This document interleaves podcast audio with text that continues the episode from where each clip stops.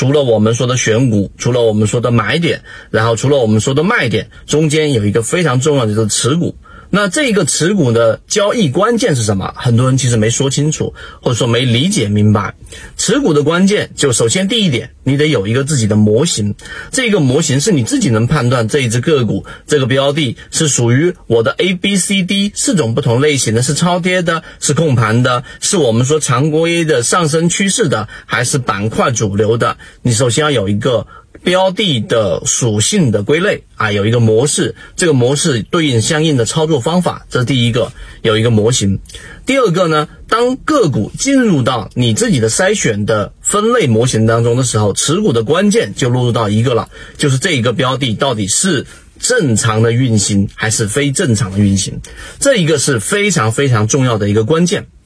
为什么我说它非常重要？最主要的原因是因为，当一只个股、当一个标的，它是属于正常的运动，那它就可以继续持股。那你就不会轻易的被一只好的标的给甩下马。我们再往深入一层去判断，到底它怎么去判断一个标的的运行是正常还是不正常呢？那好，我们来说第三点，一个个股的标的的正常其实是有一些筛选条件的。我举个最简单的例子，一只个股如果是一只控盘的，是符合我们模型散户数量大幅减少的，它进入到一个上升趋势的时候，然后呢？又进行了一波调整，而这一波调整呢，如果它是我们说的控盘装装股类型呢，它的调整一般情况之下是第一缩量的。第二，它调整的幅度不会特别大，往往都会在趋势线的这一个支撑，或者是在趋势线支撑破位，哪怕破位了三天左右都会进行一个修复，修复的周期会比较快，所以这是第二个正常类型的调整。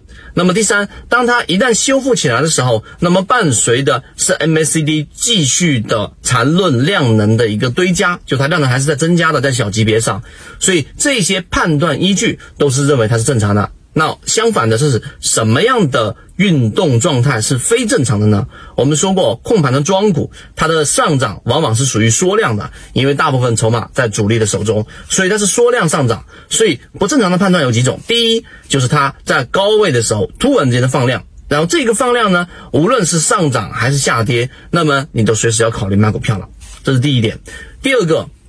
当它出现暴涨暴跌的时候，你一定要警惕了啊！暴涨暴跌，因为你想啊，当一只获利筹码足够空间的情况之下，那么它出现暴涨暴跌的大概率是什么？是吸引更多的新入资金进来，是吸引更多的散户进来，吸引对手盘啊！那这样情况之下，它有可能继续上涨。但是，一旦出现暴涨暴跌，这一种就等同于非正常状态，所以这个时候你就随时考虑卖股票了。除此之外，那么中线的依旧是按照我们说趋势上的持股，这个是我们在实战训练营里面我给大家提到的一个小小的知识点，但它的实战意义极其之强。